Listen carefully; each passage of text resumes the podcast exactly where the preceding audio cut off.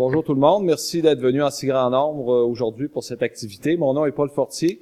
Je suis directeur de l'ITIS, l'Institut de technologie de l'information et société. Nous euh, sommes en quelque sorte les organisateurs de cette, de cette activité.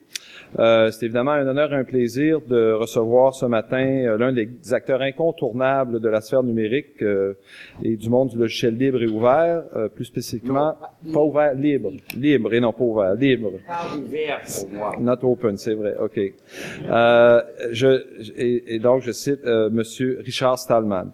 Euh, avant que Monsieur Stallman vous présente sa, sa conférence. Je voudrais en profiter d'abord pour remercier les partenaires de cette activité, euh, l'Association pour le développement euh, technologique en éducation, l'ADTE, Québec numérique, le secrétariat du Conseil du Trésor du gouvernement du Québec, le département d'informatique et de génie logiciel de l'Université Laval, le département de système d'information organisationnelle de l'Université Laval. Et euh, donc, merci à tous ceux dans ces organisations-là qui ont, ont, contribué à faire connaître cette activité. Je tiens à remercier particulièrement euh, Raymond euh, Raymond Poirier et Gilles Rioux et Martine Cormier, euh, le staff de l'ITIS qui euh, organise toujours de façon impeccable ces activités. Euh, pour l'ITIS, évidemment, cette conférence se place dans la continuité de nos activités de, rayonnement, de conférences grand public qu'on offre à chaque année. je pourrais vous parler, je veux vous parler brièvement des trois prochains événements. Premièrement, on va avoir demain soir une conférence donnée par un professeur de l'Université Laval, François Laviolette, sur le, les données massives, le big data. Cette conférence va euh, être à 19h à la bibliothèque Gabriel Roy. Euh, on a aussi un mini colloque vendredi euh, après-midi, euh, le 18 mars à 13h au Musée de la civilisation qui se nomme euh, Vers le Nord intelligent, où quatre chercheurs de l'Université de Laval vont parler de différents aspects du Nord, euh, des défis et comment ce que le numérique peut aider à ces défis. Euh, pour, euh, pour de plus, plus amples informations sur euh, ces deux activités-là, consultez simplement le site web de l'université de, de l'ITIS, qui est itis.ulaval.ca. Troisième événement, c'est un colloque scientifique qui va avoir lieu dans le cadre de la semaine numérique au début du mois d'avril, du 4, la, la, la semaine numérique, c'est du 4 au 10 avril. Le colloque, c'est du 4 au 6 avril. C'est un colloque qui est organisé par l'Université de Nantes et par l'Université Laval. On va avoir une soixantaine de conférenciers sur cinq thématiques par rapport euh, au numérique, au numérique et humanité, ville intelligente, technologie en éducation, tendance numérique, machine learning, euh, web social, marché de l'emploi. Euh, donc, ça promet d'être très, très intéressant. Et euh, le site web, c'est di2016.org. La conférence s'intitule Intelligence numérique, mais aussi Digital Intelligence. Alors, à travers toutes ces activités-là, nous sommes fiers de réaffirmer le, dynamisme de l'Université Laval dans l'univers du numérique. Et sans plus tarder, je cède la parole au fondateur de la Free Software Foundation et du GNU Project, M. Richard Stallman.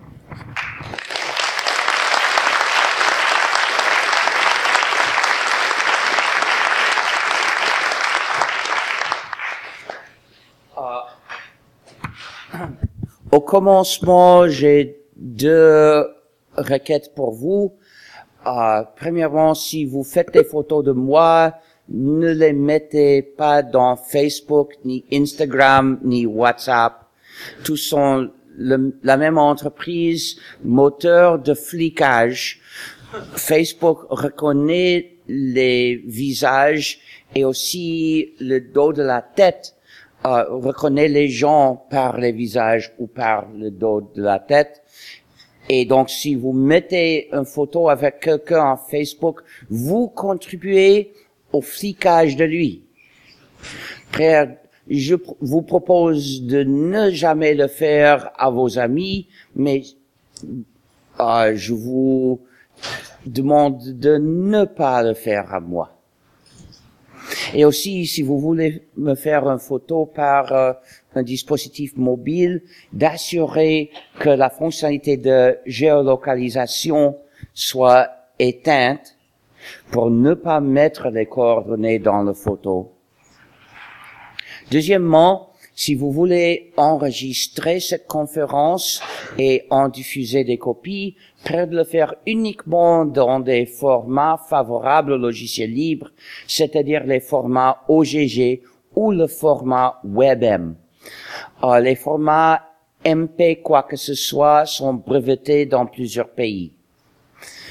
Euh, il faut surtout ne pas utiliser Flash parce que Flash euh, requiert un programme privateur pour regarder. Il faut ne jamais utiliser Flash. Il faut se plaindre au site qui diffuse du Flash. Et aussi pas dans Windows Media Player, ni Real Player, ni QuickTime. Prêt d'assurer aussi que dans l'accès normal au site, il est possible de décharger une copie de l'enregistrement sans exécuter aucun programme privateur, ni même du code JavaScript euh, transmis dans la page même. Voici le problème de YouTube. YouTube diffuse principalement le format WebM qui est bon, mais pour même regarder euh, la vidéo, il faut exécuter le code JavaScript privateur transmis dans la page. Ce qu'un libriste ne, ne fera pas. Et je ne veux pas que ma conférence serve comme appât pour exécuter un programme privateur. Et aussi, enfin, près de mettre euh, la licence Creative Commons non dérivée à l'enregistrement, parce que c'est une présentation d'un point de vue. Donc, le logiciel libre, euh, je peux expliquer, mais c'est plus clair en français parce que c'est le logiciel libre, pas free software. Free est ambigu. Free signifie ou libre ou gratuit. Mais en ce cas, il signifie libre. Parce que il n'est pas forcément gratuit. Souvent, oui, mais ce n'est pas ce n'est pas le point important. Je ne propose, je ne lutte pas contre euh, la vente de copies de logiciels. En vérité, la vente de est autorisée pour tout logiciel libre. Mais la question de prix est secondaire parce qu'il ne s'agit que de comment obtenir une copie. Mais la question de logiciel libre est une question de c'est quoi que tu as Ayant obtenu une copie, qu'est-ce que tu as obtenu? Est-ce qu'il respecte ta liberté et ta communauté ou pas? Le logiciel libre est le logiciel qui respecte la liberté et la communauté des utilisateurs. Mais c'est quoi un programme? C'est quoi un ordinateur? Un ordinateur est une machine conceptuellement très simple. C'est euh, prendre le prochaine instruction et faire ce qu'il dit, ce qu'elle dit, et obtenir autre instruction et faire ce qu'elle dit. Et ça se répète des millions de fois par seconde. Mais les instructions viennent d'un programme. Et selon quelle instruction ce programme contient, il peut diriger l'ordinateur à faire n'importe quoi. Euh, dans quelques limites, il y a des choses euh, que l'ordinateur ne sait pas faire. Mais hormis les choses impossibles, le programme peut diriger l'ordinateur à faire n'importe quoi. Donc, à part les instructions qu'il donne à l'ordinateur. Donc, c'est qui qui donne les instructions à ton ordinateur? Tu peux croire que c'est toi pendant, euh, tandis qu'en vérité c'est quelqu'un d'autre. Tu peux croire que ton ordinateur obéisse à tes ordres, mais tandis qu'en vérité, il obéit premièrement, en premier lieu, à un autre et seulement euh, deuxièmement à toi, euh, autant que l'autre l'autorise. Non, non, je veux de lumière sur l'assistant, sur l'audience. Je ne suis pas venu pour m'endormir. Euh, si vous voulez euh, dormir avec moi, peut-être ce sera possible, mais pas ici. Euh, donc, pour n'importe quel programme, il y a deux possibilités. Ou les utilisateurs ont le contrôle du programme, où le programme a le contrôle de ses utilisateurs. Il n'y a pas d'autre possibilité, donc il, y a, il est toujours l'un ou l'autre. Pour que quand les utilisateurs ont le contrôle du programme, nous l'appelons un programme libre. Parce que c'est quoi la liberté? C'est d'avoir le contrôle de ta propre vie.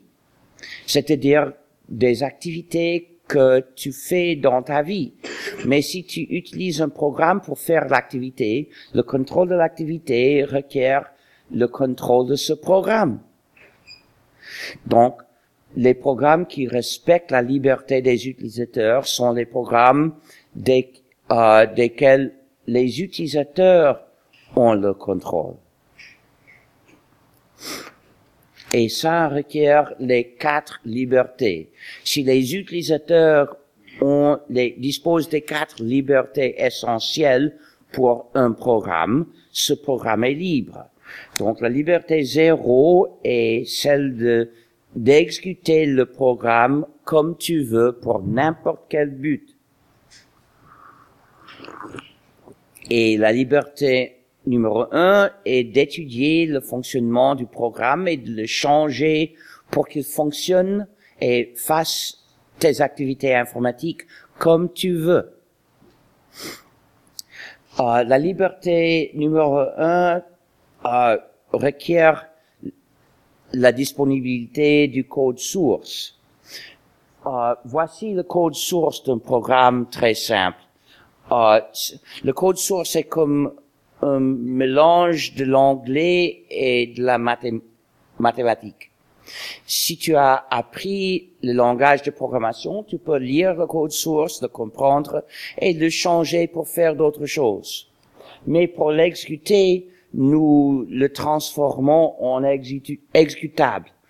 Euh, voici un programme exécutable. C'est un, une série énigmatique de, des uns et des zéros. Et pour un programme si court, si petit, tu pourrais le comprendre, même depuis l'exécutable. Mais pour un, un grand programme, euh, comprendre l'exécutable est un travail énorme qui s'appelle l'ingénierie inverse. Et c'est très difficile. Donc, euh, dire aux, de dire aux utilisateurs, ah, vous êtes libre de changer ce programme, ayant fait euh, d'abord l'ingénierie inverse, ce serait de se moquer des utilisateurs. Ce n'est pas vraiment au sens pratique la liberté de changer ces programmes. Euh, c'est comme leur dire euh, à quelqu'un euh, lié par les pieds, vous êtes libre de sortir, mais elle ne peut pas sortir. Euh, donc, la liberté numéro un euh, requiert la disponibilité du code source. Ces deux libertés essentielles nous fournissent le contrôle euh, par séparé. C'est-à-dire que chaque utilisateur peut changer le programme pour soi s'il veut. Voici quatre utilisateurs dont un exerce ce contrôle pendant que les autres trois utilisent le programme tel quel sans le changer. Avec le contrôle par séparé, je peux changer mes copies et tu peux changer tes copies. Et cette liberté, ce contrôle est essentiel, mais ne suffit pas parce que beaucoup d'utilisateurs ne savent pas programmer. Ils font d'autres choses dans la vie. Il y a beaucoup de choses à faire dans la vie. Mais même les utilisateurs non programmeurs méritent le contrôle de leur informatique. Comment le leur donner? Il faut le contrôle collectif aussi. Le contrôle collectif est la liberté de collaborer avec des autres en exerçant le contrôle du programme. Bon, voici un groupe, voilà un groupe de trois utilisateurs qui collaborent en changeant le programme. Deux font directement des changements dans le code. Évidemment, ils savent programmer. le troisième à, gauche ne fait pas directement de changement. Peut-être euh, il ne sait pas programmer, mais euh, il participe dans les euh, dans les décisions de quel changement à faire. Donc, il exerce avec les autres par collaboration du contrôle sur le programme comme il l'utilise. Ceux qui collaborent comme si sont ceux qui veulent collaborer. Voilà deux autres utilisateurs en bas qui ne participent pas dans ce groupe. Ils utilisent la version euh, originelle du programme. Euh, pourquoi est-ce qu'ils ne collaborent pas? Nous ne savons pas. Peut-être, peut-être ils ne connaissent pas ce groupe. Peut-être ils ont d'autres d'autres désirs pour euh, comment fonctionnera ce programme. Peut-être demain ils se ils se connaîtraient, ils se connaîtront et ils commenceront à collaborer tous les cinq. Euh, pour collaborer, pour, pour que nous puissions collaborer, nous avons besoin de deux autres libertés essentielles. La liberté 2 est de faire des copies exactes pour les donner ou les vendre aux autres quand tu veux. Et la liberté 3 est de faire des copies de tes versions modifiées pour les donner ou les vendre aux autres quand tu veux. Avec ces deux libertés, les membres de n'importe quel groupe peuvent collaborer. Parce que quand, quand un d'eux euh, fait une version modifiée, par la liberté 3, elle peut en faire d'autres copies pour donner aux autres dans le groupe ou les vendre. Et les autres peuvent, par leur liberté numéro 2, faire plus de copies de cette même version pour donner aux autres dans le groupe. Aussi, avec cette liberté, les membres du groupe euh, sont libres de diffuser leur version aux autres, même de les publier, c'est-à-dire de les offrir au grand public. Une partie de la liberté de euh, lève une importance sociale spéciale. Quand il s'agit de, du partage de copies entre les individus, c'est-à-dire euh, pas commercial. C'est le partage. Le partage signifie la redistribution entre les individus des copies exactes, sans changement. Et je crois que chacun mérite la liberté de partager des copies de n'importe quelle œuvre publiée parce que le partage est la base de la communauté et pas seulement pour le logiciel, aussi pour les chansons, pour les films, pour les livres. Et donc, n'importe quelle loi ou mesure pour empêcher le partage est, est euh, une attaque à la société. C'est directement antisocial si c'est une loi, euh, euh, elle n'a pas de d'autorité morale. C'est de l'oppression. Mais la liberté de partager est beaucoup plus étroite que une œuvre libre. Je ne crois pas que toutes les œuvres euh, doivent être libres être libre et beaucoup plus, c'est porter les quatre libertés. Pour moi, ce sont les œuvres euh, dédiées à d'utilisation pratique pour faire des activités avec, qui doivent être libres. Parce que les mêmes arguments que j'ai déjà présentés euh, s'appliquent à n'importe quelle œuvre que tu utilises pour faire des activités dans la vie. Pour avoir le contrôle de ta vie, tu dois avoir le contrôle de cette œuvre. Mais euh, cet argument ne s'applique pas aux œuvres artistiques. Parce que les œuvres artistiques ne, ne sont pas faites par s'utiliser pratiquement. Ils ne sont pas des instruments comme un programme. Donc les œuvres qui sont des instruments doivent être libres, mais toutes les œuvres doivent être euh, euh, partageables. Donc, si le programme porte les quatre libertés essentielles, les, les utilisateurs ont le contrôle du programme et ce programme respecte leur liberté et leur communauté. Par le contrôle collectif, le programme respecte aussi la communauté. Donc, c'est du logiciel libre, c'est la manière éthique de distribuer un programme. Mais si une de ces libertés manque ou est incomplète, en ce cas, c'est le, pro, c'est le programme qui a le contrôle des utilisateurs et le propriétaire qui a le contrôle du programme. Donc ce programme prive de la liberté à ses utilisateurs. Donc nous l'appelons privateur. Euh, quelque chose qui tend à priver, en ce cas, de la liberté. Et c'est un instrument du pouvoir injuste du propriétaire sur les utilisateurs. Donc, un programme privateur ne devrait pas exister. Développer du logiciel privateur et faire de l'injustice. Il faut ne pas le faire. Mais cette injustice mène à autre. Parce que euh, aujourd'hui, les propriétaires, les développeurs sont complètement conscients de leur pouvoir. Euh, vraiment, le désir de ce pouvoir peut être euh, le but de développer le programme.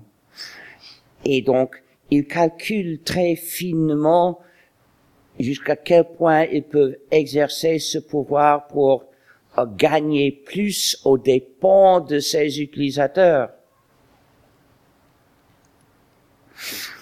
Euh, c'est-à-dire, il met souvent des, des fonctionnalités malveillantes dans leurs programmes privateurs. Euh, c'est-à-dire que les programmes privateurs sont souvent du maliciel. Et voici les fonctionnalités malveillantes communes. Il y a le flicage. Par exemple, voici le Amazon Swindle, l'escroquerie d'Amazon. Euh, son lecteur de livres numériques qui flique l'utilisateur, il transmet de temps en temps euh, le titre du livre au serveur d'Amazon et le numéro de la page et si l'utilisateur entre des notes, il envoie les notes euh, à Amazon. Si l'utilisateur euh,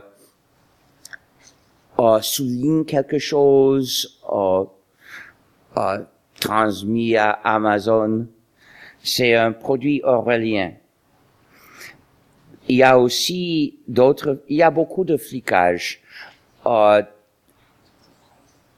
uh, Windows fait du flicage, macOS, les iThings, les monstres portables d'Apple, uh, Flash Player, uh, les téléphones portables, beaucoup d'applications mobiles font du flicage. Uh, les applications pour les services de streaming font toujours le flicage. Ils, imposent l'identification de l'utilisateur. Euh, les produits de santé personnelle transmettent les données personnelles à l'entreprise qui offre de les vendre à l'utilisateur et aux autres. Donc, euh, il faut ne pas les utiliser. uh, surtout par exemple uh, Netflix ou Spotify. J'ai refusé d'écouter même pour 10 secondes une chanson depuis l'ordinateur d'un autre parce que c'était par Spotify. J'ai dit out, out, damn Spotify.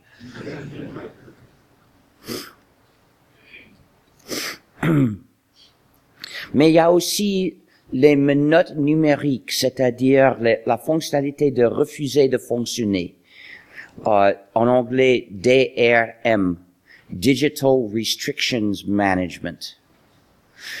Et il ne s'agit pas de la manque d'une fonctionnalité. Bien sûr, personne ne peut faire tout.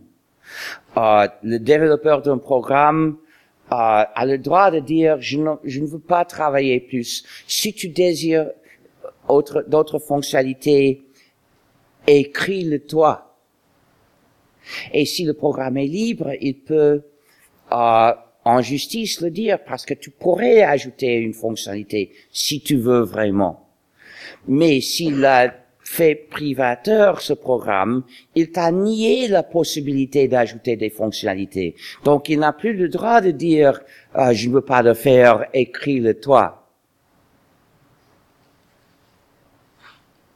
Mais ici, il ne s'agit pas de d'être fatigué et ne vouloir travailler plus, travailler plus, parce que il s'agit de travailler pour des années en concevant quelques, quelques systèmes pour empêcher les utilisateurs de faire quelque chose, comme faire des copies de quelque chose.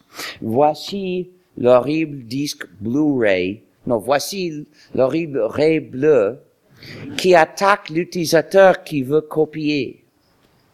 Ah, un libriste euh, fait, fait les courses avec ses enfants et à la caisse, il découvre dans une petite sac un disque avec des menottes numériques et il dit sacré bleu.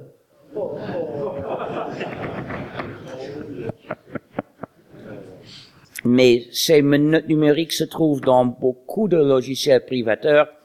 La base pour imposer des menottes numériques se trouve dans Windows, dans macOS, dans les iThings et je suppose aussi dans Android. Mais aussi, il y a des menottes numériques dans le Amazon Swindle et dans Flash Player. Euh, c'est très répandu. Mais il y a encore pire, il y a les euh, portes dérobées pour attaquer l'utilisateur. Voici le Amazon Swindle, toujours. Euh, il vient avec une porte dérobée pour euh, supprimer à distance les livres. Une porte dérobée orwellienne, et nous le savons par observation parce qu'en à 2009, Amazon a supprimé à distance des milliers d'exemplaires d'un livre. Quel livre? 1984 de George Orwell.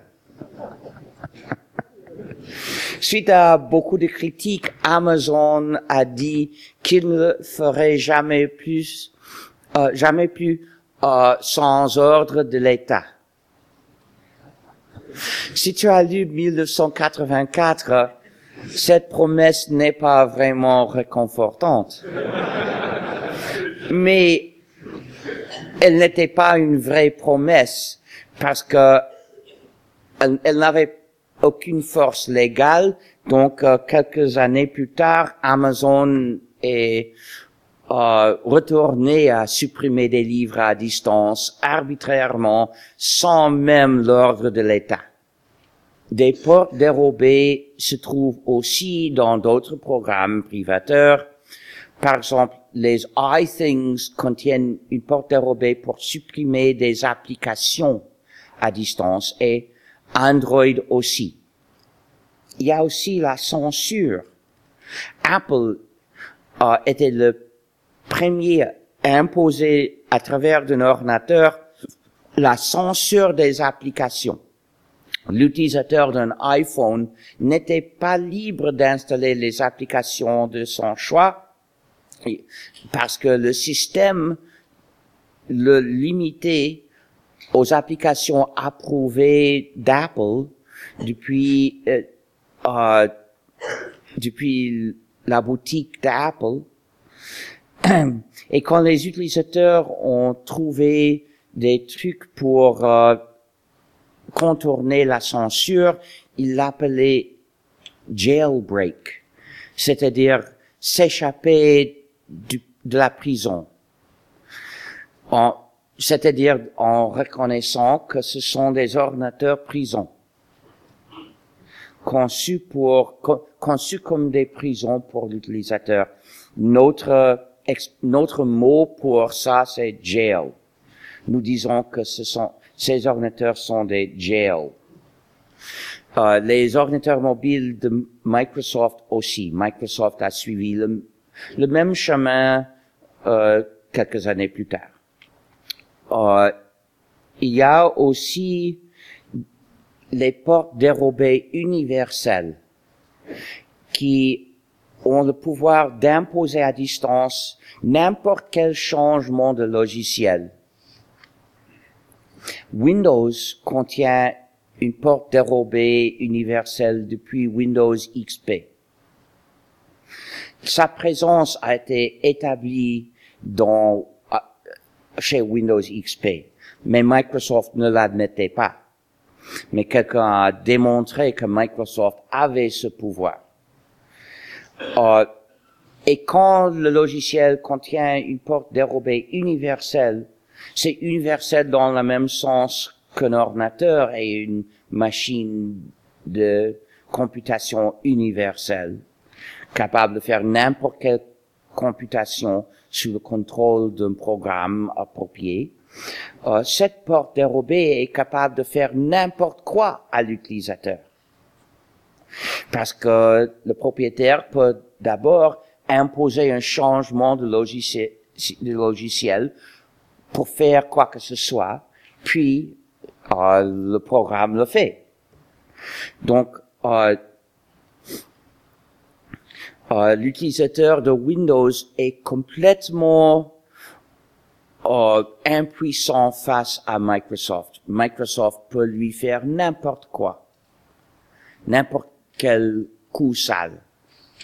Euh, D'autres portes dérobées univers. Ah, pour démontrer la chute de valeur éthique dans ce champ, dans Windows 10, Microsoft annonce la présence d'une porte dérobée universelle. Plus d'honte. Ah, Mais il y a aussi des portes dérobées universelles dans le Amazon Swindle et dans, c'était quoi? Et dans presque tous les téléphones portables.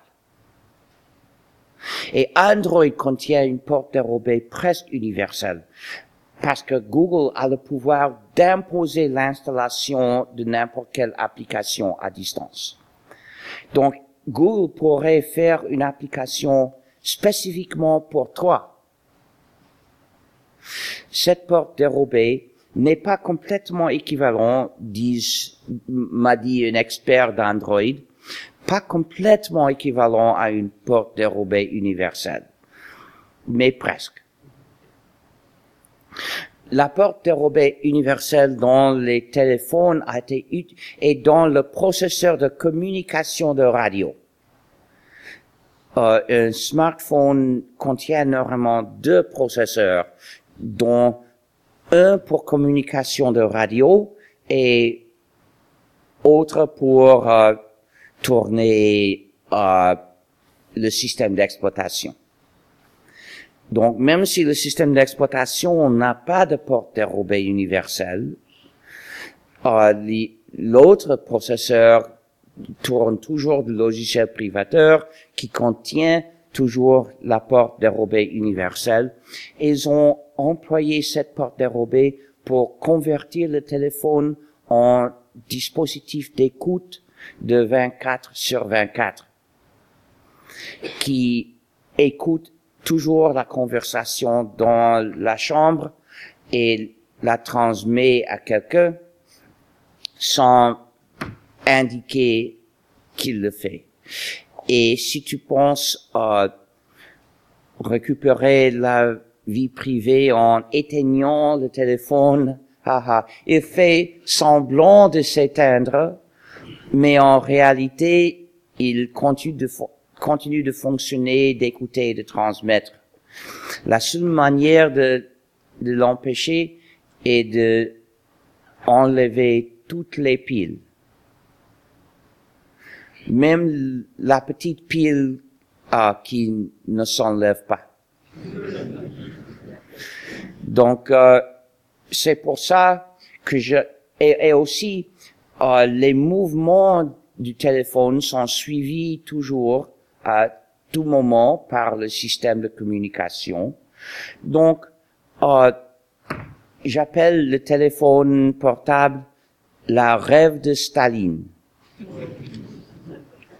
Si Staline euh, aurait pu euh, distribuer aux habitants de l'Union soviétique un dispositif pour le suivre n'importe où et d'écouter toutes ces conversations, toutes ces conversations, euh, pour euh, Staline, ça aurait été le comble de la joie.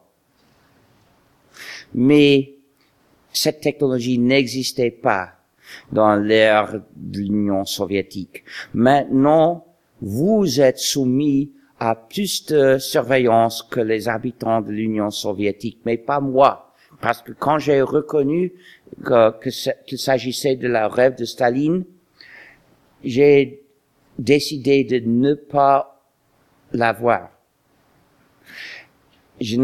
Heureusement, euh, j'avais la bonne fortune de connaître ces faits avant d'avoir commencé à utiliser un téléphone portable. Et j'avais la même réaction que vous aurez eu il y a 20 ans si vous, si vous aviez su ce que ce produit fait avant de commencer à l'utiliser. Vous, vous auriez dit, c'est horrible, il faut ne pas accepter de telles choses. Et moi, c'est ce que je me suis dit. Et donc, je refuse. Mais il y a d'autres manières de saboter l'utilisateur d'un produit. Nous savons que Microsoft, quand il euh, quand il sait d'une erreur de sécurité dans Windows, la montre à l'NSA avant de la corriger. Donc, euh, est-ce que l'État canadien doit utiliser Windows? Aucun État ne doit utiliser Windows ni aucun programme privateur. Mais la conclusion, c'est que un programme de un programme privateur est très probablement du maliciel.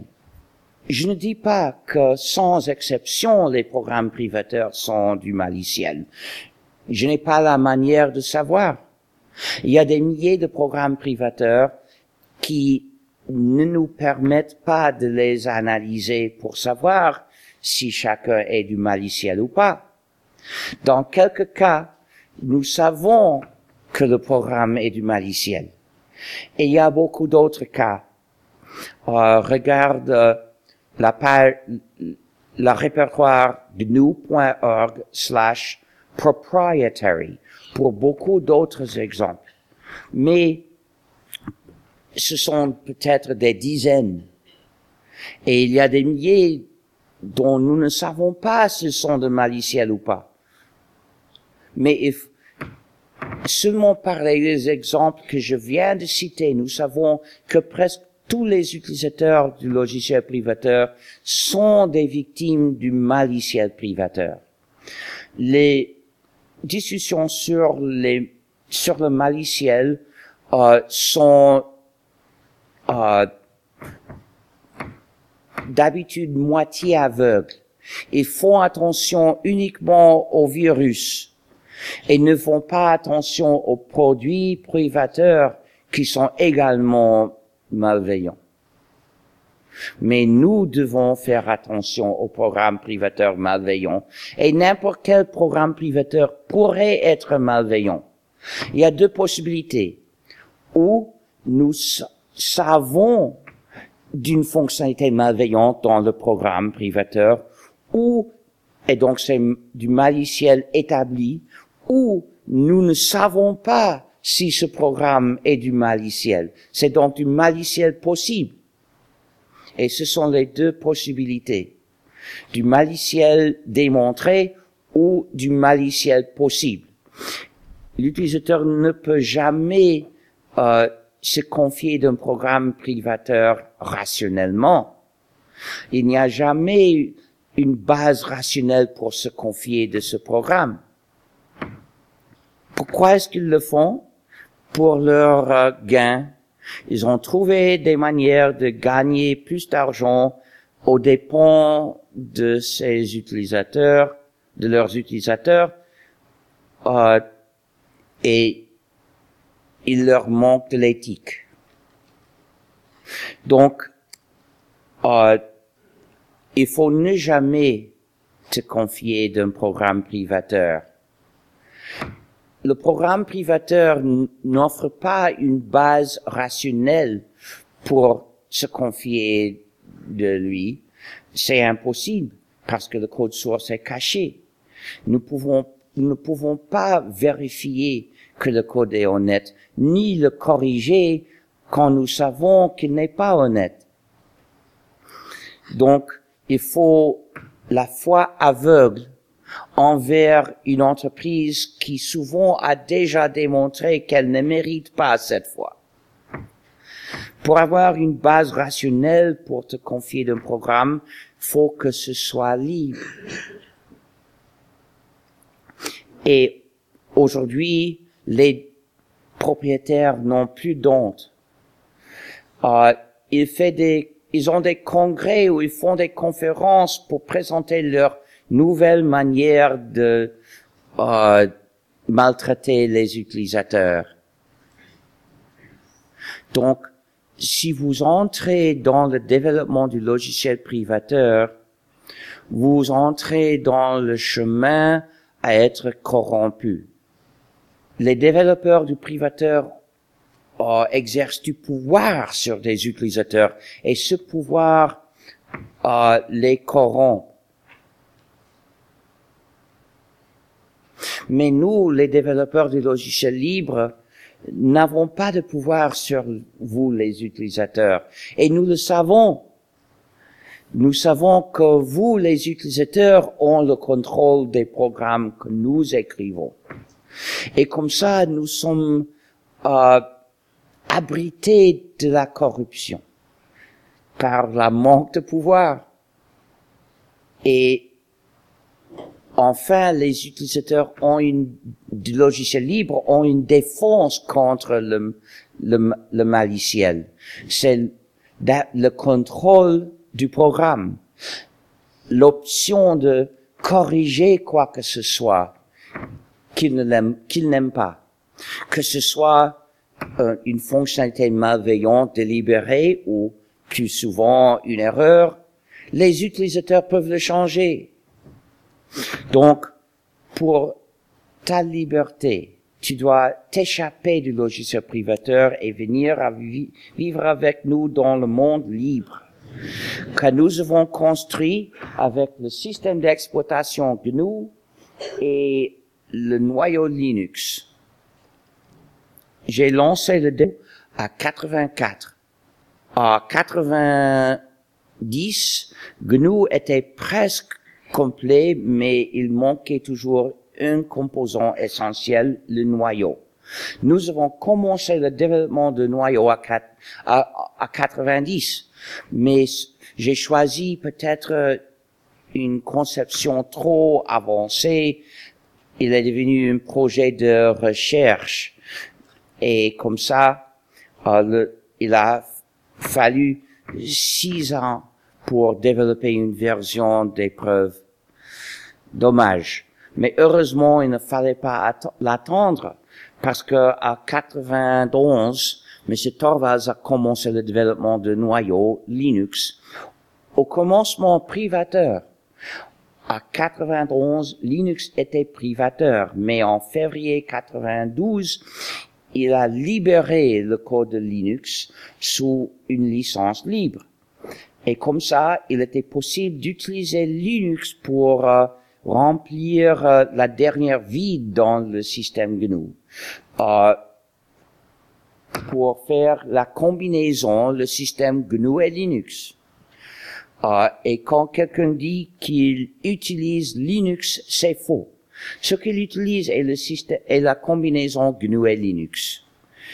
Prière de ne pas l'appeler Linux, c'est injuste envers nous de ne pas reconnaître notre travail et de l'attribuer à quelqu'un d'autre qui a commencé plusieurs années plus tard et a fait moins. Donc,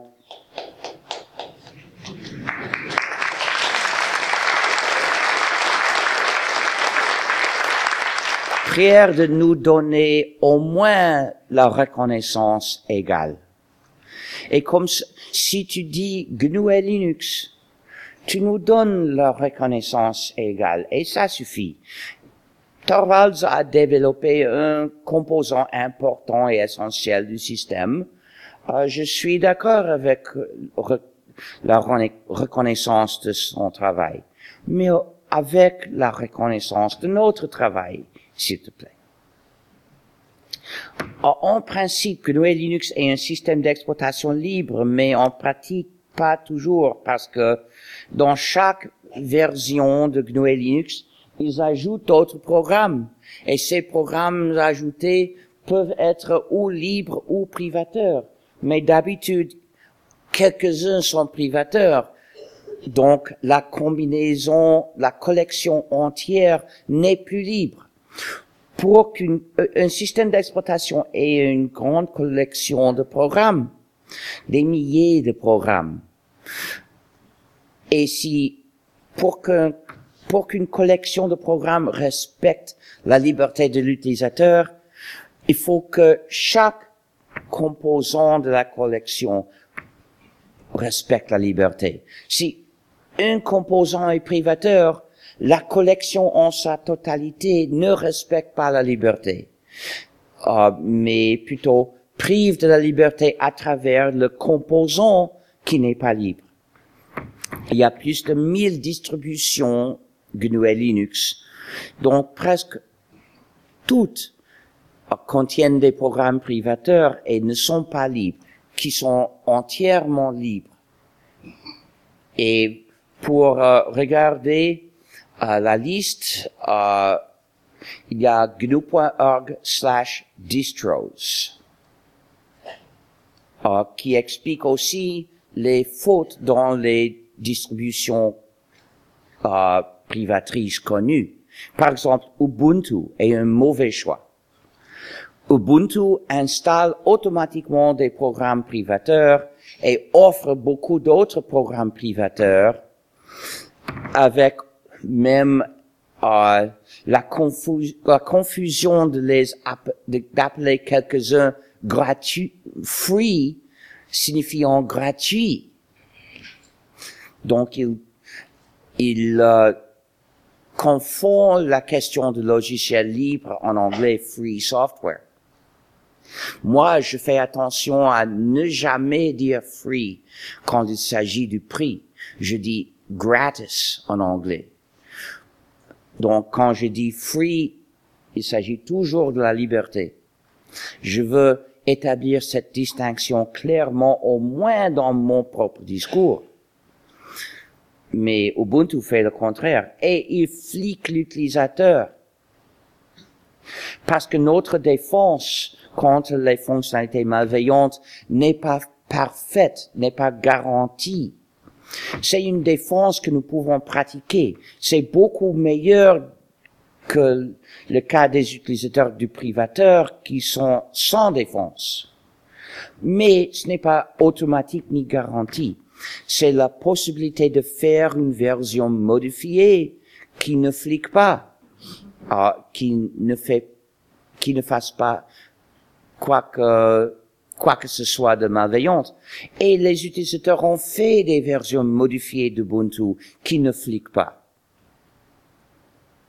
Nous avons exercé cette défense, mais il reste à pressionner les développeurs d'Ubuntu de terminer leurs mauvaises actions. Donc, surtout, pour cette raison et d'autres, il faut ne pas promouvoir et ne pas diffuser Ubuntu. Mais le pire effet de la, du, du succès d'Ubuntu est l'effet aux pensées de la communauté.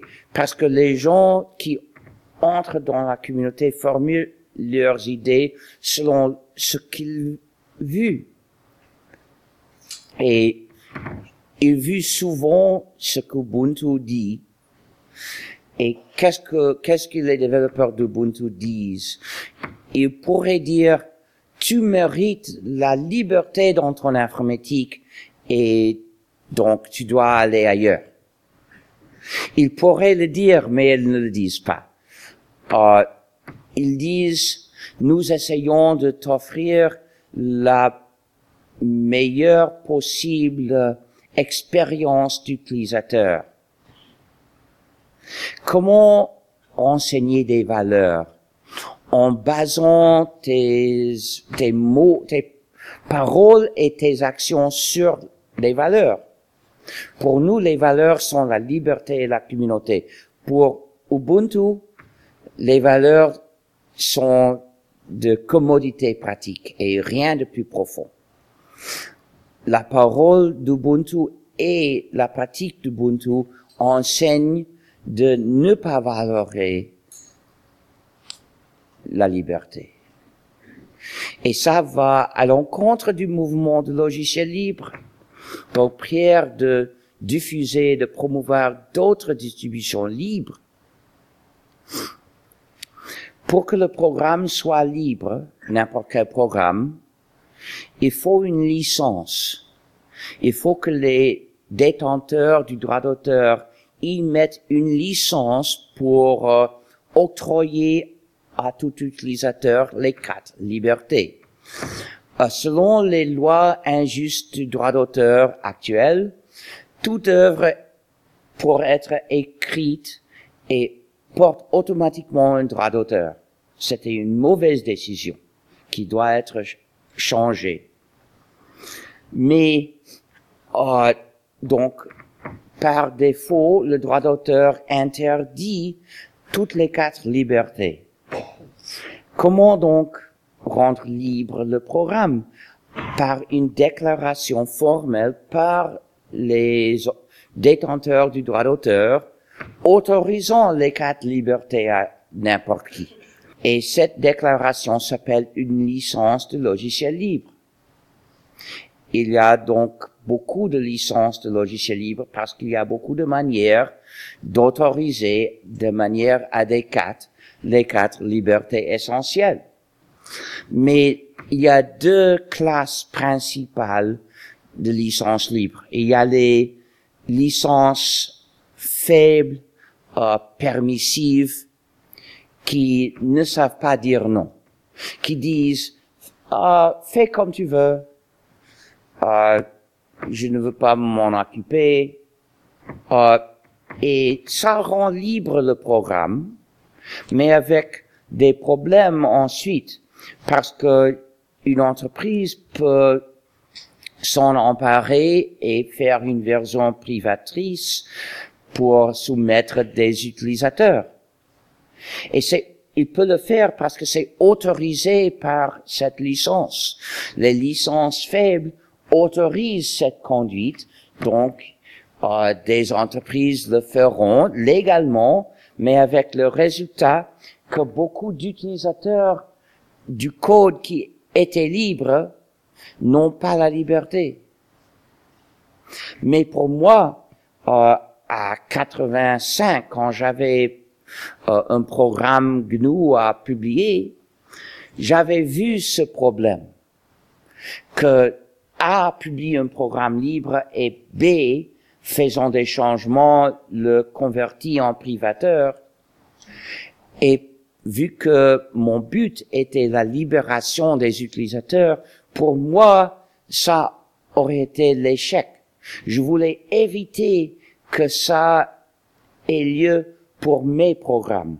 Donc j'ai inventé euh, euh, la méthode du gauche d'auteur, en anglais copyleft, mais en français le gauche d'auteur. implémenté dans la licence le GNU General Public License ou GNU GPL. La GPL et l'idée générale de, de gauche d'auteur dit, oui, euh, vous pouvez distribuer des copies avec ou sans changement, mais il y a une condition, vous devez respecter la liberté des autres comme j'ai respecté votre liberté. Donc vous ne pouvez pas changer la licence. Vous devez le distribuer avec le code source pour que les autres utilisateurs qui reçoivent votre version aient les mêmes libertés que j'ai établies. Pour protéger les libertés des, pour les utilisateurs, il faut interdire que l'intermédiaire enlève les libertés. Et voici ce que le ghost auteur fait. Avec le ghost auteur, l'entreprise qui veut développer une version modifiée souvent choisit de participer dans l'équipe de développement de la version principale.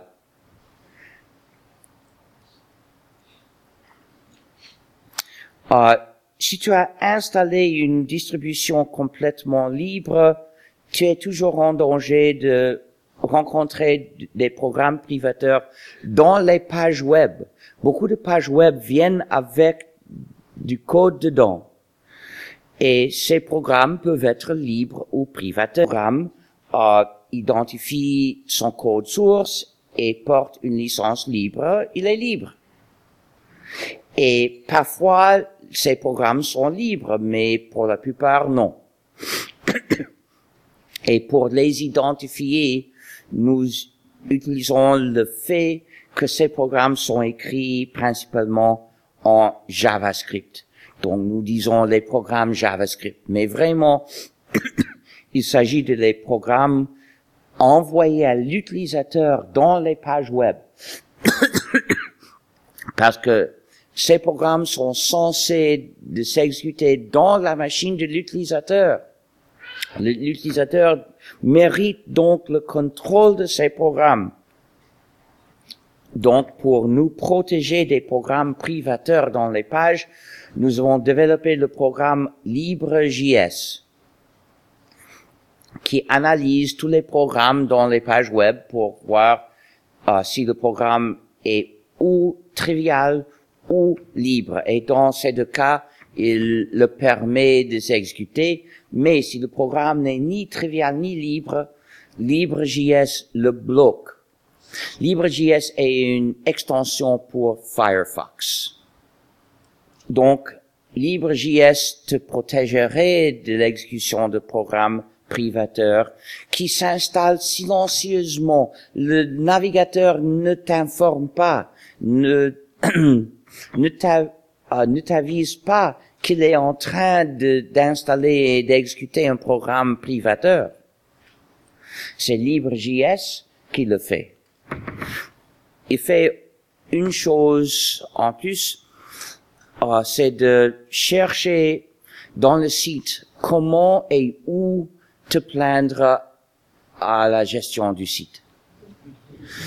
Si tu as essayé une fois de te plaindre, tu sais que la, partie plus difficile du travail est de trouver comment et où. Mais LibreJS le fait pour toi et rend très vite le processus de te, de te plaindre. Prière de te plaindre en dix minutes par jour. Tu peux te plaindre à dix sites différents. Et ça, c'est une contribution au mouvement pour pressionner la gestion du site à changer. Mais maintenant, il y a une tendance que j'ai, que je viens de noter euh, souvent.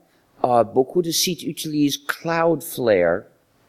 Et quand je navigue, je passe toujours à travers Tor pour protéger ma vie privée. Je ne veux pas que le site sache où je suis, ni qui je suis. Donc, je connecte à travers Tor. Mais Cloudflare euh, m'exige de répondre à un CAPTCHA. mais ne montre pas la le captcha. Je ne vois pas le texte, l'image du texte. Donc, je n'ai pas la possibilité de répondre. Parce que le captcha est implémenté par du code JavaScript privateur. Donc, je suis complètement bloqué de ces sites. Euh, il y a deux jours, j'ai essayé de regarder le site linux.org euh, parce que je soupçonnais que ce site appelait le système GNU Linux comme Linux et je pensais me plaindre, mais je ne pouvais pas voir le site parce que il était complètement bloqué. Moi, je refuse de céder la liberté seulement pour voir un site. Je, je valorise beaucoup la liberté, donc j'accepte que je ne peux pas voir ce site. Mais donc, les sites ne doivent pas utiliser Cloudflare. C'est aussi un problème pour les non-voyants qui naviguent à travers Tor pour protéger leur vie privée. Ils ne peuvent jamais voir le captcha. Un captcha exclut automatiquement tous les non-voyants. Dommage. si tu n'exécutes jamais du, code privateur, tu es toujours en danger de perdre ton contrôle de tes activités informatiques par une autre problème, le service comme substitut au logiciel. C'est quand le serveur offre de faire ton activité informatique pour toi. En lieu de le faire dans ton ordinateur, tu es invité à le confier au serveur de autre et comme ça tu en perds le contrôle, comme si tu exécutais un programme privateur dans ton ordinateur. Il y a donc deux chemins pour perdre le contrôle de ton informatique. Un chemin est de le faire par des logiciels privateurs. Bien que ce soit dans ton ordinateur, tu n'as pas le contrôle d'un programme privateur, de ce qu'il fait, ni comment. Mais l'autre chemin, au même mauvais résultat, est de confier ton informatique au serveur d'un autre parce que tu ne peux jamais avoir le contrôle du, du service d'un autre. C'est lui qui a le contrôle de comment le faire. Si le service est fait par du logiciel, c'est lui qui a le contrôle de ce logiciel. Jamais toi. Même si ces programmes sont libres, les copies sont à lui, pas à toi. Ce sont les copies dans son ordinateur, son serveur. Donc, c'est lui qui a le contrôle de ces copies-là. Jamais toi. Donc, si ce sont ces copies qui font ton, ton informatique, tu n'en as plus le contrôle. Et donc, utiliser un service en lieu d'un programme, en lieu d'exécuter ta copie d'un programme, implique toujours la perte du contrôle, la perte de ta liberté.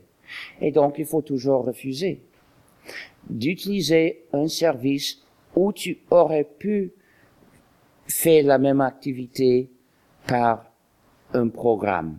Au moins théoriquement, si le programme libre n'existe pas, ça ne justifie pas, ça n'excuse pas le service. Ça indique qu'il y a besoin d'écrire le programme libre. Parce que ça, c'est la solution. Utiliser un service pour faire ton activité informatique n'est pas une solution. C'est une autre forme du même problème. Euh, le service comme substitut du logiciel euh, est l'équivalent d'exécuter un programme privateur, mais c'est pire encore. Beaucoup de programmes privateurs fliquent l'utilisateur ou, c'est-à-dire, ils transmettent des données à quelques serveurs. Mais avec le service comme substitut, l'utilisateur est obligé d'envoyer euh, toutes les données pertinentes au serveur au commencement. Donc euh, c'est le même résultat. Mais c'est encore pire. Beaucoup de programmes euh, privateurs contiennent des portes dérobées universelles, c'est-à-dire que quelqu'un peut imposer à distance des changements de logiciel pour changer comment se fait l'informatique de l'utilisateur sans lui demander l'autorisation de le changer. Mais avec le service comme substitut, euh, le propriétaire du service peut en n'importe quel moment installer d'autres logiciels dans son serveur. Et il doit pouvoir le faire. C'est, c'est son ordinateur à lui. Il mérite la liberté d'installer d'autres logiciels dedans. Mais le problème, l'injustice, euh, jaillit du fait que son serveur fait l'informatique aux autres. Donc, quand il change le logiciel dans son serveur à lui, il change comment se fait l'informatique des autres sans leur demander l'autorisation de le changer. Donc, il faut, pour ta liberté, il faut rejeter le service comme substitut. Nous voulons être libres, mais il faut franchir des obstacles. Par exemple, les entreprises qui gagnent par le logiciel privateur accumulent, qui soumettent les gens euh, par le logiciel privateur, gagnent beaucoup d'argent qu'elles emploient pour euh, empêcher l'achappatoire.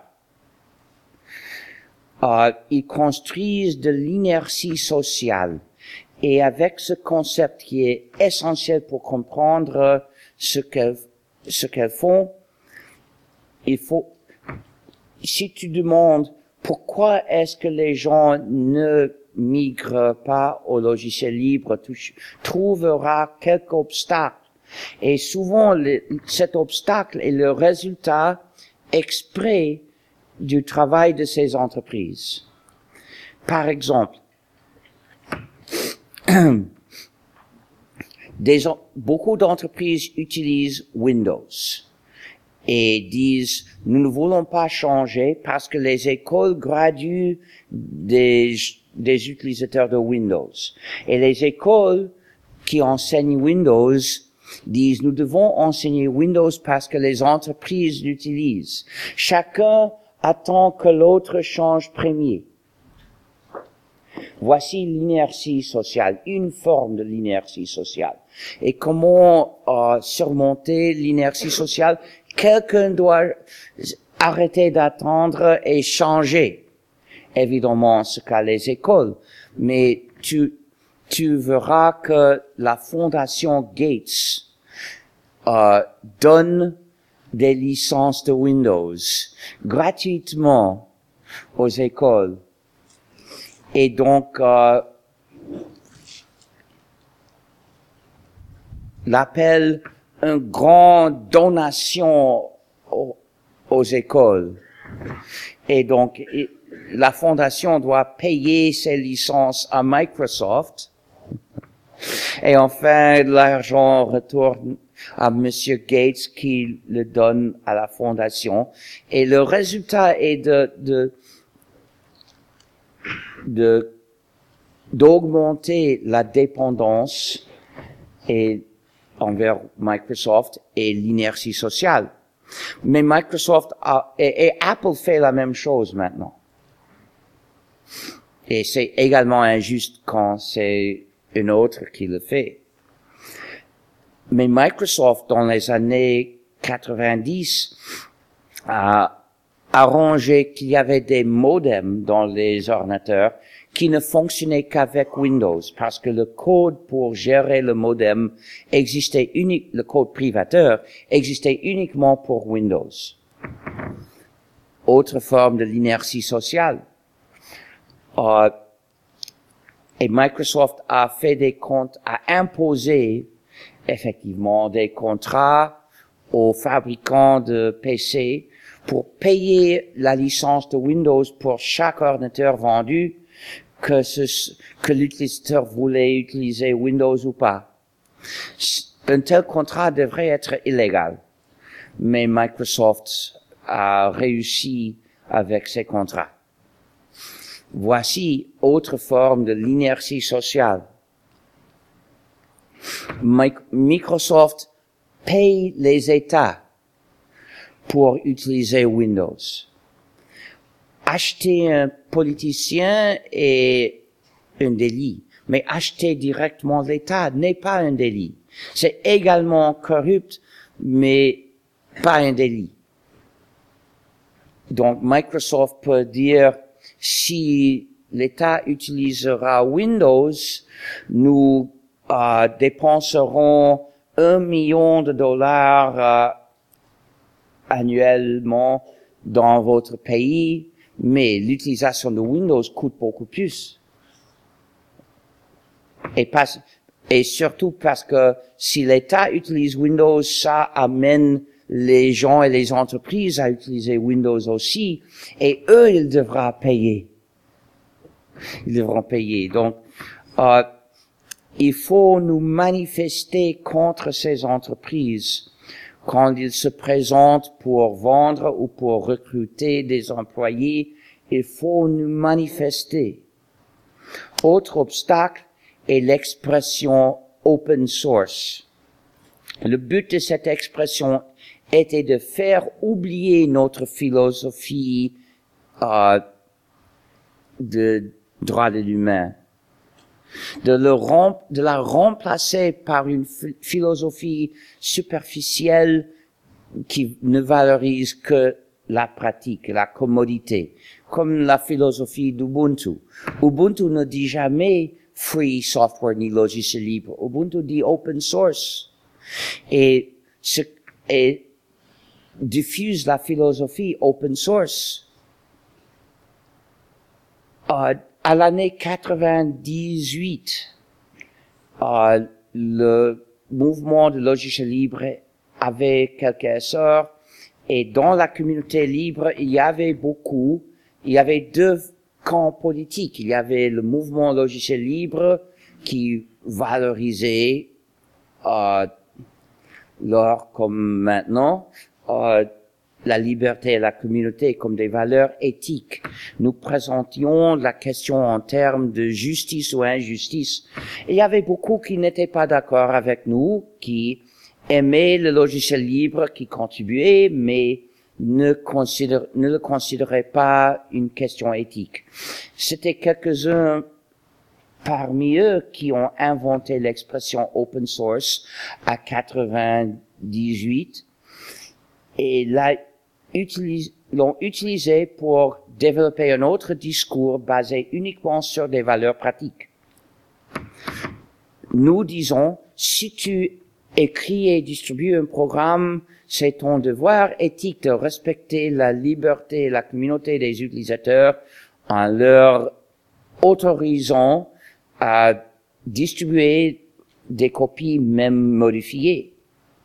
Eux, ils disent, si tu écris et développes un programme, il peut être de ton intérêt pratique de permettre que les utilisateurs changent et redistribuent des copies parce qu'ils peuvent euh, améliorer la qualité du code. Donc pour nous, la liberté et la communauté, pour eux, la qualité du code sont les valeurs de base. Euh, dans, le, dans la pratique, les deux sont presque équivalents parce que tous les programmes libres sont open source et presque tous les programmes open source sont libres. Je connais une exception. Peut-être il y a quelques peu d'autres exceptions, mais les exceptions sont très. Non, je connais deux types d'exceptions, mais ce sont très peu de programmes dans tous les programmes open source qui ne sont pas libres. Donc, en pratique, les deux sont presque équivalents, mais pas 100%.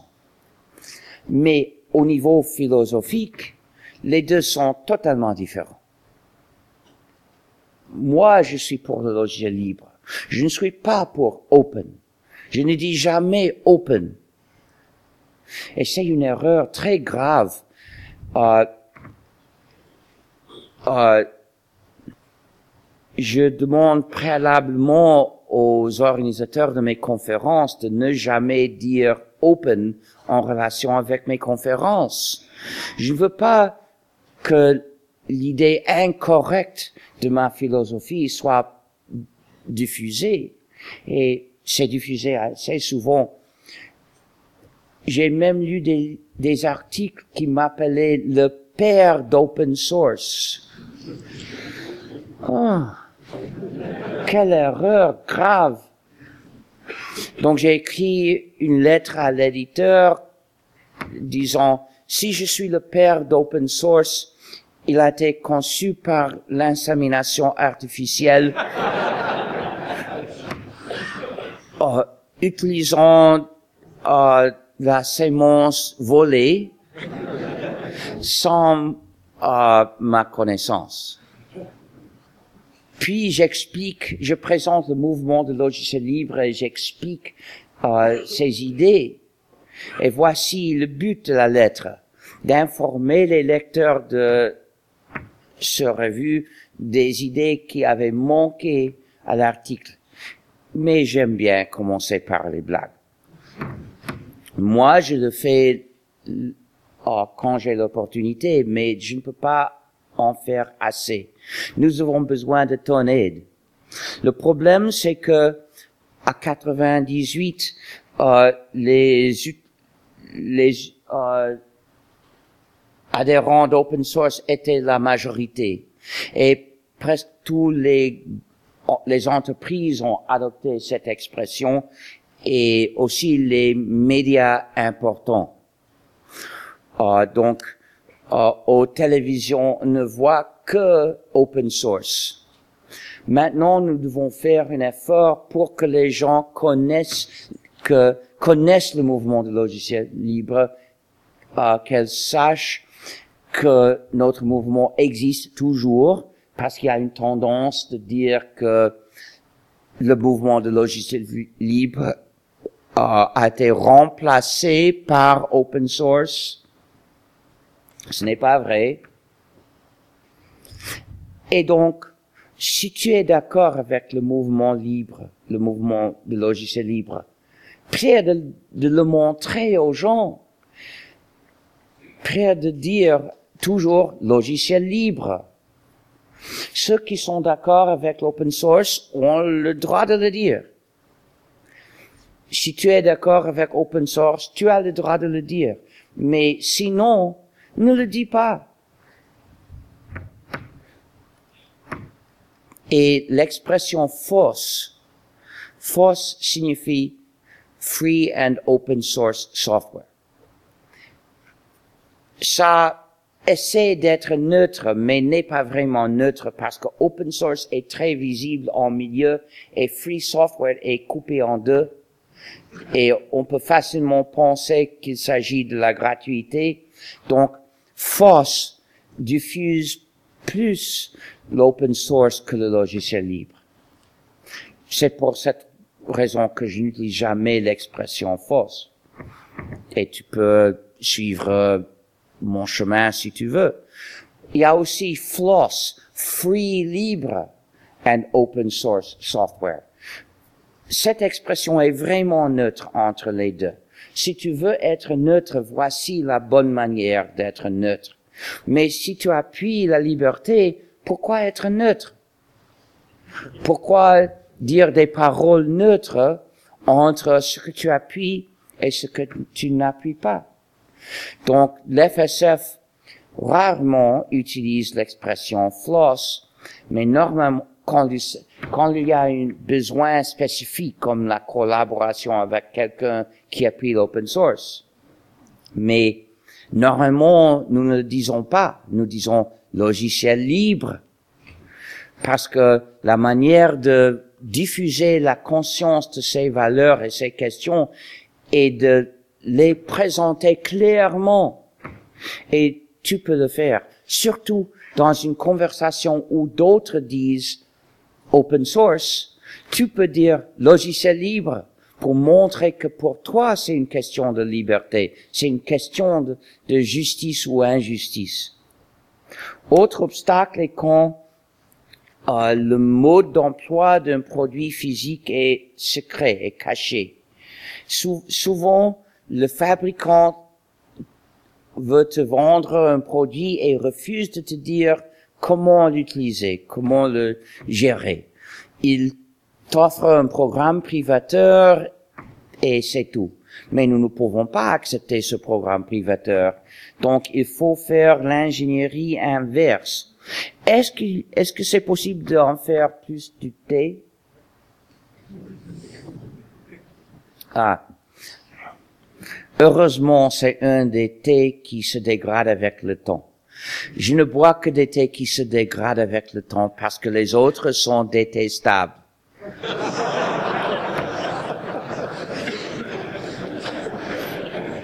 Mais est-ce possible d'en faire plus parce que je l'aimais bien? Ah, il le fait. Merci.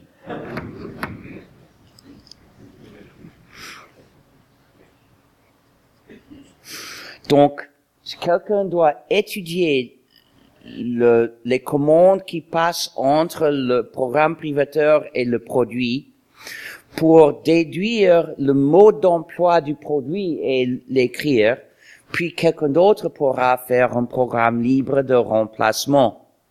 Si tu veux faire un travail technique qui apporte beaucoup à la communauté libre, fais l'ingénierie inverse. Cette université doit enseigner l'ingénierie inverse pas seulement nécessaire pour avancer la liberté, mais aussi une euh, carrière professionnelle lucrative. Il y a très peu qui le font. Il y a beaucoup de demandes pour leurs services. Il est presque impossible à trouver quelqu'un employé.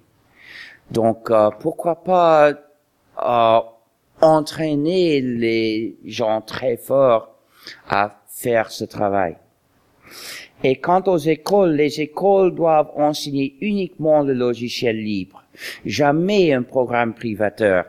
L'école a une mission sociale de d'éduquer des bons citoyens d'une société forte, capable, indépendante, solidaire et libre.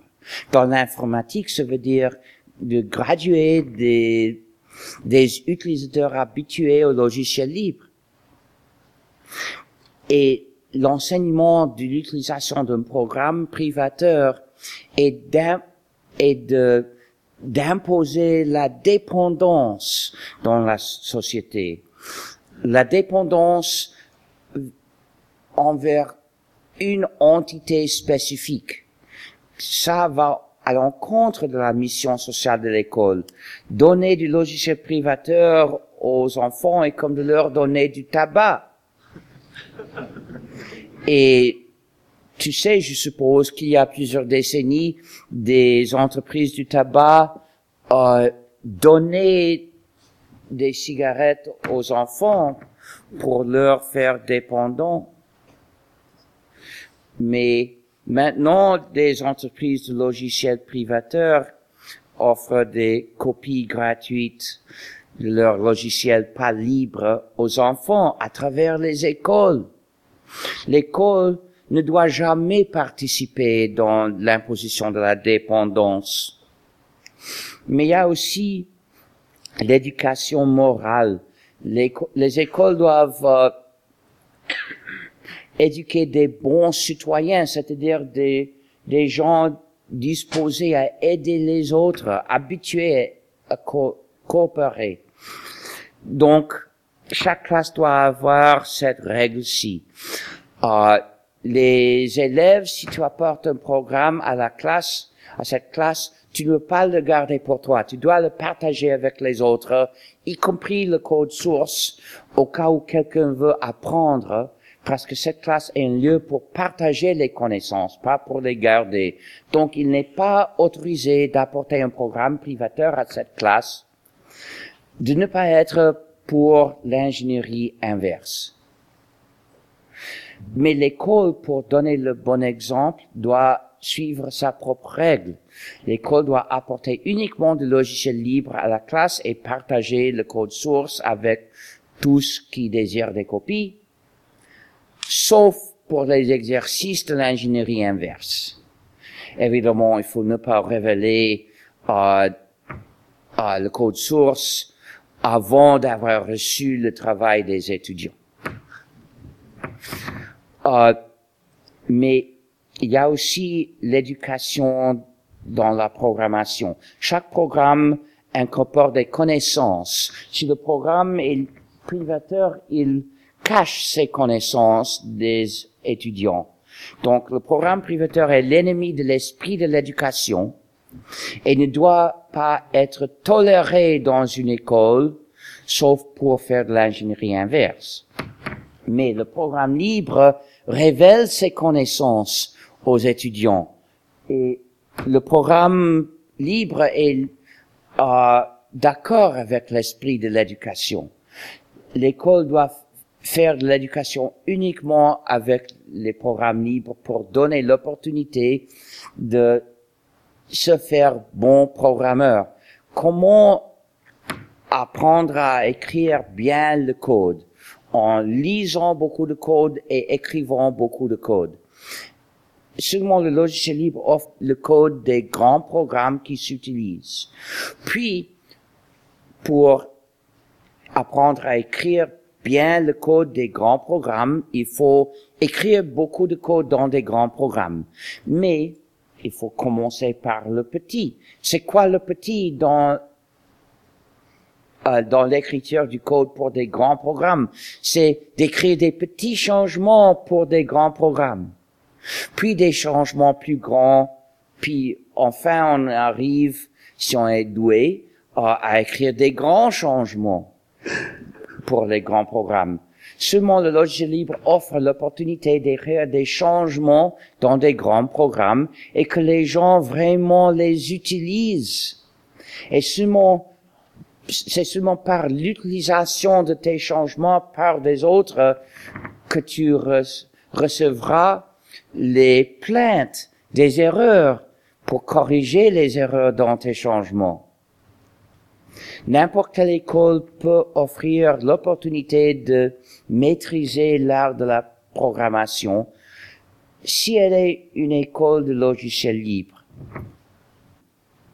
Et je propose que cette université offre une classe de développement en groupe de développement de projets en groupe de logiciels libres pour deux ans, les deux dernières années euh, peut être ou un projet en groupe ou un grand projet de contribution à quelques programmes libres existants, euh, qui commence avec, euh, commence par parler avec les développeurs sur quel changement écrire et comment, et termine ayant euh, donné aussi les changements du manuel et ayant corrigé les erreurs indiquées par les utilisateurs euh, après l'installation de tes changements dans la version actuelle. C'est pour ça que je propose deux ans. Il faut apprendre tout le processus, pas seulement écrire un changement, écrire un programme. Ça, c'est une portion du processus de contribuer un changement à l'utilisation, à, la vraie utilisation. Il faut enseigner le processus entier. Euh, les droits humains dépendent les uns des autres. Si nous perdons un droit humain, il devient difficile de défendre les autres. Mais aujourd'hui, vu que nous utilisons l'informatique pour faire beaucoup de choses importantes dans la vie, le contrôle de notre informatique, c'est-à-dire que nous le fassions, par le logiciel libre, est devenu un des droits humains essentiels. Et défendre les droits humains exige parfois des sacrifices. Heureusement, Dans notre champ, pas souvent des grands sacrifices. Les petits suffisent, mais il faut que les gens soient disposés à faire des petits sacrifices. Euh, beaucoup disent, euh, je, je changerai pour un programme libre quand vous me montriez un programme libre 100% sans aussi commode que ce programme privateur que quand je ne perds rien. Et quand il est dit, ça veut dire vraiment que pour lui, la, le valeur de la liberté est zéro. Et celui qui ne valorise pas la liberté va la perdre. Et nous ne pouvons pas changer leur avis, pas forcément, mais nous pouvons leur, nous pouvons les citer comme des sots. Comment aider notre mouvement? Euh, Si tu es bon programmeur, tu peux écrire du logiciel libre. Il faut commencer en, par contribuant au projet libre existant et ayant contribué 20 fois des, des changements importants au programme libre, tu seras, tu sauras euh, gérer un programme, un nouveau projet libre. Mais si tu n'es pas programmeur, tu peux néanmoins contribuer euh, de manière importante. Tu peux organiser l'activisme de lutter pour le logiciel libre, de pressionner, de diffuser les idées. Tu peux faire des conférences comme celle-ci c'est une contribution très très importante. Si tu, si tu te fais euh, conférencier, ce sera important. Euh, tu peux convaincre des écoles et des États de migrer au logiciel libre. Quant aux écoles, regarde gnu.org slash education. Quant aux États, regarde gnu.org slash philosophy slash government free software.html. Si tu es expert dans l'utilisation, tu peux aider les autres utilisateurs. Tu peux lancer un groupe d'utilisateurs GNU et Linux. Ou tu peux participer dans un groupe d'utilisateurs GNU et Linux qui s'appelle erronément groupe d'utilisateurs de Linux et le convaincre euh, et lui convaincre de changer de nom. et seulement en disant free software ou logiciel libre et pas open source, tu aides le mouvement pour d'autres manières de nous aider parce qu'il y a d'autres choses. Ce, ce sont très peu. Il y a d'autres choses dans gnu.org slash help. Il y a plusieurs équipes qui ont besoin de contribuants.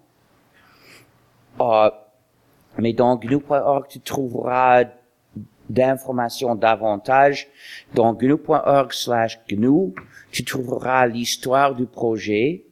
Dans GNU.org slash licenses, uh, toute l'information au sujet des licences libres, il y a la, la liste de licences libres que nous connaissons, il y a aussi la page licenserecommendations.html qui suggère comment choisir la licence pour ton travail, pour ton œuvre, selon les faits, selon le cas. C'est gnu.org slash licenses slash license recommendations.html. Il y a aussi gnu.org slash distros qui présente les distros libres et privatrices. Il y a aussi gnu.org slash proprietary qui présente beaucoup d'autres cas de maliciel privateur. Et il y a aussi gnu.org slash philosophy qui présente aussi beaucoup, qui présente beaucoup d'articles euh, sur des questions éthiques, politiques et philosophiques relationnées euh, au logiciel libre. Il y a aussi fsf.org, c'est-à-dire euh, le, le site de la Free Software. Oh, euh, il n'est plus branché. Il n'y a plus de courant. Est-ce que quelqu'un peut investiguer pourquoi il n'y a pas de courant ici? Qui peut investiguer le branché? Allô? Assistance technique? Assistance technique?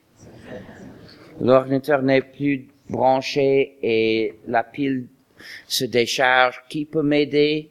Qui peut m'aider?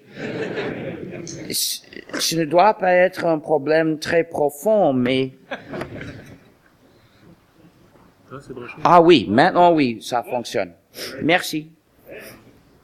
Euh, euh, chez fsf.org, tu trouveras des campagnes politiques de pression que tu peux appuyer. Tu trouveras des ressources pour l'utilisation, le développement et la diffusion du logiciel libre, euh, comme par exemple euh, des conseils sur le choix de support physique. Aussi, tu peux te rendre membre, tu peux t'adhérer à l'FSF. Je suis volontaire de temps complet pour l'FSF, mais nous avons une équipe payée et pour payer les employés, il faut de l'argent et majoritairement notre argent vient des membres et des dons. En achetant quelque chose par là, tu appuies euh, l'FSF, mais tu peux aussi donner de l'argent de n'importe quelle quantité. Et aussi, tu peux, si tu veux te faire membre et payer ta cotisation annuelle euh, en liquide, tu as l'opportunité de le faire parce que je suis présent. Euh, donc euh, maintenant, je veux vous présenter mon autre identité.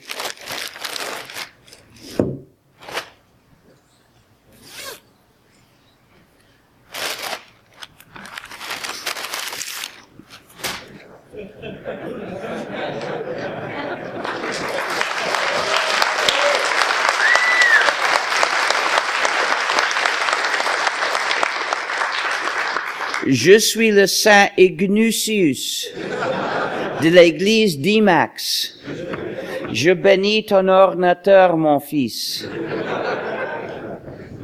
Imax était au commencement un programme éditeur extensif de texte que j'avais écrit qui euh, euh, devenait à travers des années une manière de vivre pour beaucoup d'utilisateurs parce qu'il il l'étendait euh, jusqu'à pouvoir euh, faire tout son toute son informatique sans jamais sortir d'Emacs. Puis, Emacs est devenu, est devenu une église avec le lancement du groupe de notices alt.religion.emacs, auquel la visite pourrait te divertir. Dans l'église d'Imax, nous avons un grand schisme entre plusieurs versions d'Imax. Et nous avons des saints, mais pas de Dieu. En lieu des dieux, nous adorons le seul vrai éditeur IMAX. Pour te rendre membre de l'église d'IMAX, tu dois prononcer la confession de la foi. Il faut dire il n'y a euh, aucun système que GNU et Linux est un de ses noyaux. Puis, si tu deviens utilisateur expert, tu peux le célébrer par notre cérémonie, le Fubar Mitzvah, dans laquelle tu chantes une portion de notre texte euh, sacré c'est-à-dire euh, le code source du système.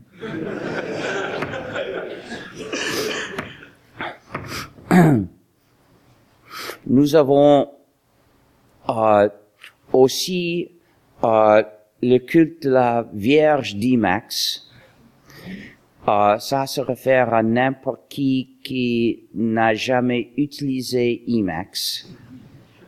Selon l'église d'IMAX, lui offrir l'opportunité de perdre la virginité d'IMAX est un acte béni. Nous avons aussi le pèlerinage d'IMAX. Il s'agit d'invoquer tous les commandes d'IMAX en ordre alphabétique. Il y a un secte rebelle tibet, tibétain qui dit que qu'il suffise de les invoquer automatiquement sous le contrôle d'un script et ils le font répétitivement des millions de fois, mais euh, pour l'Église mère, euh, ça ne suffit pas pour gagner euh, de la mérite spirituelle, il faut les taper à la main. L'église d'Imax a des avantages comparés à d'autres églises que je ne vais pas citer. Euh, par exemple, d'être saint dans l'église d'Imax ne requiert pas euh, le célibat. Mais il requiert de vivre une vie pure et éthique.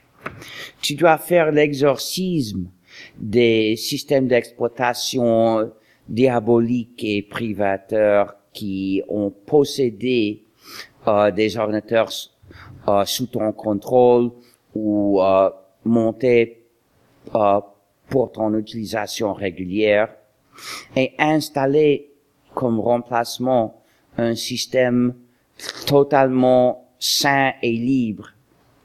En anglais, je dirais a wholly free system. Puis, utiliser et installer uniquement le logiciel libre sur et avec le système. Si tu fais cette, ce vœu et tu le suis, tu seras saint et auras le droit de porter une, une auréole. Si tu en trouves une parce qu'il ne les fabrique plus. Il y a une rivalité traditionnelle entre IMAX et l'autre éditeur VI. Qui ici connaît VI? Beaucoup. Euh, donc, euh, il vaut la peine de dire que quelques-uns ont demandé si pour l'église d'IMAX, l'utilisation de VI est un péché. C'est vrai que VI, VI, VI est l'éditeur de la bête, mais l'utilisation d'une version libre, d'une implémentation libre de VI n'est pas un péché, mais plutôt une pénitence. Il y a deux ans, je suis allé en Chine et quelques utilisateurs de VI ont proposé de m'attaquer. Euh, J'étais choqué, mais il paraît que, que violence commence par VI.